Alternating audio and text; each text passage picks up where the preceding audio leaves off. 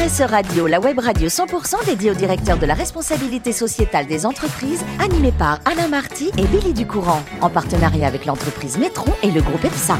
Bonjour à toutes, bonjour à tous, bienvenue à bord de RSE Radio. Vous êtes plus de 5000 directeurs de la responsabilité sociétale des entreprises et dirigeants d'entreprises abonnés à nos podcasts. Nous vous remercions d'être toujours plus nombreux à nous écouter chaque semaine et bien sûr vous pouvez réagir sur nos réseaux sociaux et notre compte Twitter RSE Radio-du-bas TV. À mes côtés pour co-animer cette émission, Tanguy Détrose. Bonjour Tanguy. Bonjour Billy. Merci de nous accueillir chez vous, chez Métron. Vous êtes le directeur adjoint. Et à vos côtés, Jean-Christophe Gianesini. Bonjour Jean-Christophe. Bonjour Billy. Merci d'être là. Vous êtes le directeur associé d'Ecodev. Aujourd'hui, nous accueillons Maxime Duclos, secrétaire général adjoint de Solocal. Bonjour Maxime. Bonjour Billy. Est-ce que je peux vous appeler monseigneur? Allez-y. Votre Altesse, non, je blague. Vous êtes né à Versailles, c'est pour ça. C'était le petit clin d'œil. Et plus jeune, vous auriez aimé être journaliste, grand reporter ou encore journaliste sportif. C'est un rêve, ça? C'était un rêve, effectivement, mais comme j'étais plus courageux que téméraire, euh, j'ai fait un autre choix. Voilà, vous avez fait euh, de l'économie et un bac économique et social. Ensuite, vous faites une licence d'histoire et vous prenez goût à la politique. Ça, c'est intéressant. Tout à fait. En fait, euh, après ma licence d'histoire, j'ai fait un, un master en, en, sciences politiques. Euh, j'étais pas un fervent supporter d'un parti plutôt qu'un autre, donc j'ai pas fait d'engagement euh, politique. En revanche, euh, comme j'étais un observateur de la vie politique, je me suis intéressé à tout ce qui est société de conseil en affaires publiques. Donc j'ai fait un stage dans un cabinet d'affaires publiques. Euh, et puis ensuite, par cette voie-là, j'ai rejoint euh, la direction de Solocal à l'époque au, sein de l'équipe des relations institutionnelles, donc les relations euh, du groupe avec les pouvoirs publics. Voilà. Alors vous avez fait cette carrière, ce master 2 en carrière publique et métier de politique. Puis on va rajouter, il y a eu Sciences Po derrière à Aix-en-Provence. Et vous terminez brillamment avec les SEC. Alors effectivement, pendant vos études, vous étiez en stage et vous, Solocal va vous, euh, en fin de stage, va vous garder. Euh, il vous engage à quel poste au tout début, avec le CV que vous avez, avec vos études? Euh, J'étais chargé des relations institutionnelles chez Solocal. Mmh. Qu'est-ce que ça vous a apporté pour la suite de votre carrière, de, de commencer avec ce titre? En fait, j'ai eu la chance très jeune de rencontrer des, des personnalités politiques dans les cabinets ministériels, à l'Assemblée nationale, au Sénat. Et c'était la première façon de pouvoir présenter la société à, des interlocuteurs publics. Donc ça a été un accélérateur et un booster de, de carrière, je pense. Mmh. Vous étiez déjà chez Solocal, vous rencontrez tous ces gens qui auraient pu faire partie de votre univers professionnel. Est-ce que vous avez eu des regrets? De dire je ne rentre pas en politique et je continue ce que je fais euh, non, aucun. Ce qui m'intéressait dans, cette activité-là, c'était de pouvoir euh, apporter des clés de lecture, euh, notamment, je pense, aux parlementaires, pour débattre sur des textes de loi. Et euh, quand on est très jeune et qu'on occupe ces fonctions-là, il faut être, d'autant plus pertinent. Et pour être plus pertinent, il faut travailler les dossiers. Donc, on arrive avec des dossiers très concrets et très précis euh, pour pouvoir convaincre aussi euh, les parlementaires du bien fondé de ce qu'on défendait auprès d'eux. Mmh.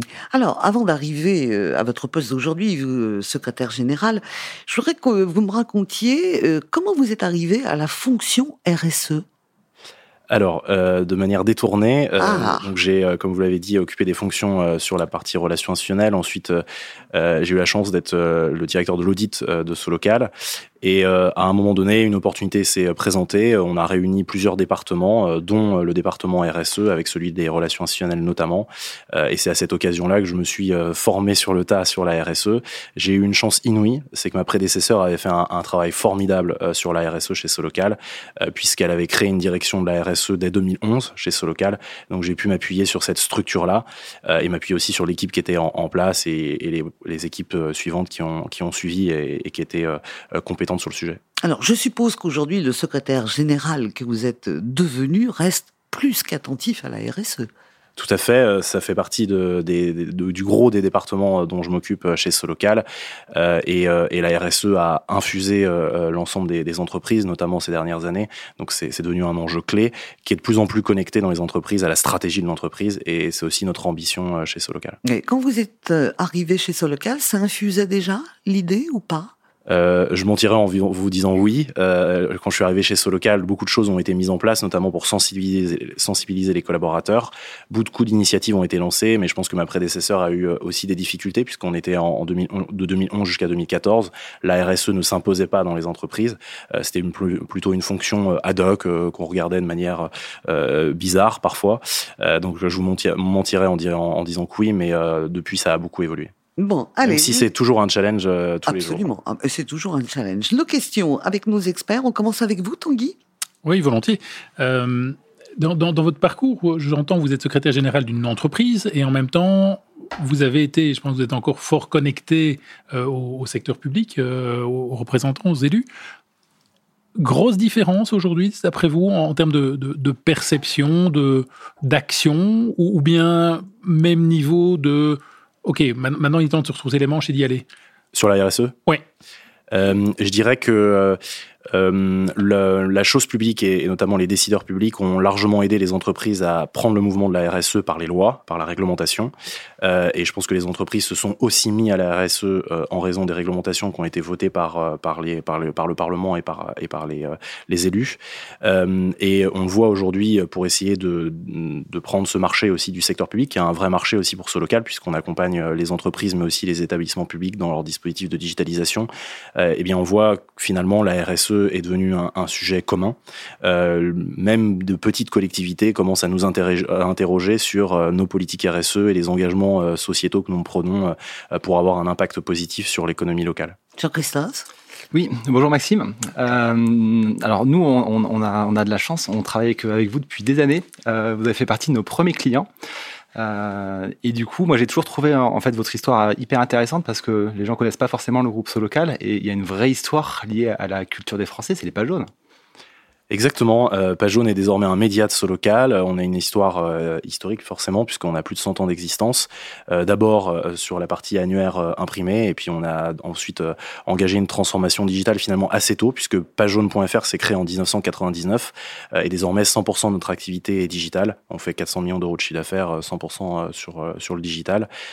et notre métier a toujours été d'être dans les foyers des Français et aussi au plus près des petites entreprises qui avaient des besoins de communication localement pour aller euh, euh, chercher de potentiels clients et c'est toujours notre métier aujourd'hui bien sûr auprès des entreprises, mais aussi euh, auprès des acteurs du secteur public.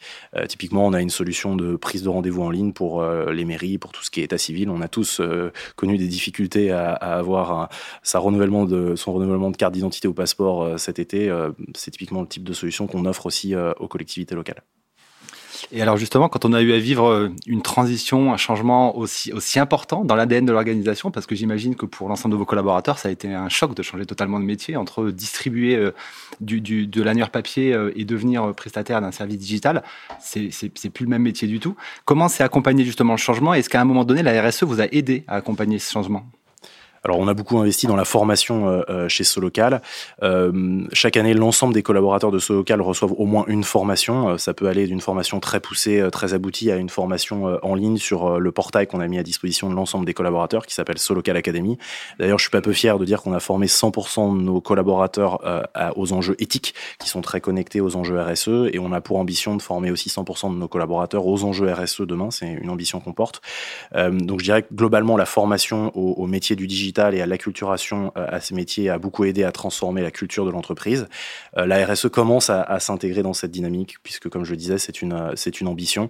Euh, et on voit... on voit que depuis quelques semaines, il y a des faisceaux et des frémissements. J'en veux pour preuve le fait qu'on ait mis en place chez ce local, depuis maintenant 3-4 mois, un comité COMEX RSE qui ne se réunit tous les deux mois seulement sur la RSE. C'est une grande nouveauté. Auparavant, euh, la RSE n'était pas forcément un sujet euh, COMEX et ça l'est devenu. Mm. Tanguy? Oui, ben, euh, vous, vous, parlez forcément de, digital, je rebondis dessus. Chez Metron, on, gère aussi énormément de, data. Pour vous, l'impact RSE dans le monde du digital, ça va jusqu'à choisir des data centers plus verts, ça va jusqu'à imposer certains seuils de performance à vos fournisseurs digitaux? Complètement. Euh, euh, alors là, il y, a de vraies discussions avec nos fournisseurs de, cloud, justement, puisqu'on travaille avec un certain nombre de, partenaires. Euh, Jusqu'à il y a un an, un an et demi, ces partenaires étaient pas forcément très à l'aise à communiquer des informations sur les consommations d'énergie. On voit que les choses sont en train de changer, aussi poussées par la réglementation, notamment européenne, qui contraint les, qui de plus en plus les, les fournisseurs de cloud à, à transmettre leurs données. donc c'est un premier axe. Donc on suit de manière attentive les émissions de nos data la particularité, c'est comme on a migré toutes nos infrastructures dans le cloud en 2018-2019, euh, on avait une vision un peu moindre que ce qu'on faisait auparavant, mais on sait qu'on a fait des économies euh, significatives avec cette migration cloud. Donc là, l'objectif et notre ambition, c'est de continuer à suivre ces données. Euh, on a un enjeu aussi clé chez ce local, c'est que même si on est dans le digital, on est une société qui vient plutôt du brick and mortar et nous avons une flotte de commerciaux terrain qui est très importante puisqu'on a pratiquement 600 personnes sur le terrain et ces 600 personnes sont équipées de véhicules de fonction. Donc euh, un des postes d'émission importants chez C-Local, c'est euh, notre flotte automobile. Et là, on est dans une stratégie de refonte totale de notre, euh, de notre politique en la matière pour intégrer des véhicules à, faible et à très faible émission. Là aussi, vous parliez de culture tout à l'heure, c'est un vrai changement de culture puisque les commerciaux aiment avoir des, des gros moteurs, des gros cylindrés. Donc voilà, il y a, y, a, y a une volonté de changer aussi cette culture-là et ça passe par la sensibilisation des collaborateurs. Dernière question, messieurs. Euh, justement, en, parlant d'impact carbone, où est-ce que vous en êtes aujourd'hui en termes de maturité sur le sujet carbone? Euh, Vous avez fait, j'imagine, un bilan des émissions de gaz à effet de serre, peut-être un bilan carbone, euh, une stratégie climat? Tout à fait. On a fait un premier bilan carbone en 2018. Il est intéressant. Enfin, c'était le deuxième, pardon. Le premier, c'était 2014. il est intéressant puisque c'était une des premières années où l'impact du papier était moindre et on avait observé que 41%, enfin, une baisse de 41% de nos émissions liées à l'arrêt progressif du papier. à l'heure où je vous parle, on est en train de conclure notre bilan carbone pour l'année 2021, euh, euh, donc quatre ans après le, dernier bilan, et on est en train d'observer les tendances. Pour l'instant, c'est pas encore tout à fait confirmé euh, d'une baisse quand même significative liée à l'arrêt et à l'abandon de nos activités Et c'est d'autant plus intéressant qu'en 2018, on s'était arrêté au scope 1 et 2 du bilan carbone. La réglementation s'arrête là. Là, cette année, on a intégré le scope 3, donc on va beaucoup plus loin dans les émissions qu'on suit. on a aussi engagé des travaux pour les audits énergétiques de nos bâtiments.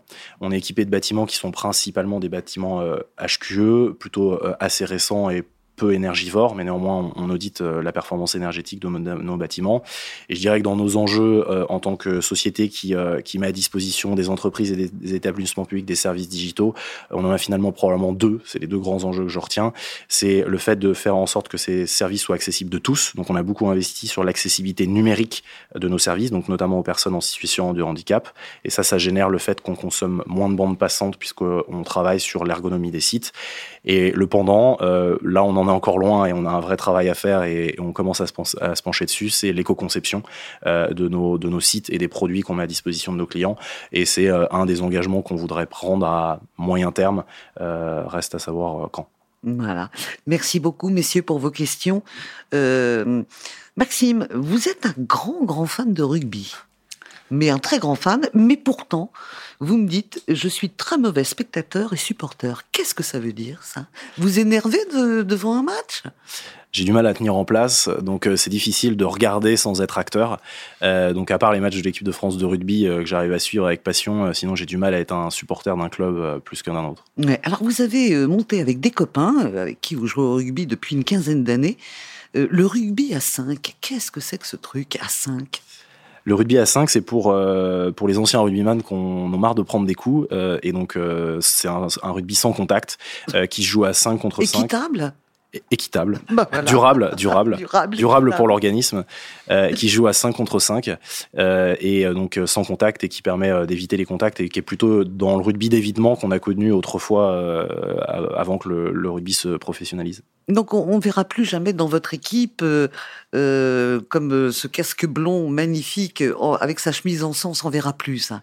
A priori non, mais récemment euh, euh, j'ai réussi à me casser une dent en prenant une balle euh, sur la sur la mâchoire, donc on ne sait jamais. Ben voilà, en tous les cas, je vous remercie infiniment Maxime d'être venu dans cette émission. Merci à Tanguy et Jean-Christophe qui m'accompagnaient. C'est la fin de ce numéro de RSE Radio. Retrouvez toute notre actualité sur nos comptes Twitter et LinkedIn. On se donne rendez-vous mardi prochain à 14h précise pour une nouvelle émission. L'invité de la semaine de RSE Radio, une production B2B Radio.tv en partenariat avec Nitron et le groupe EPSA.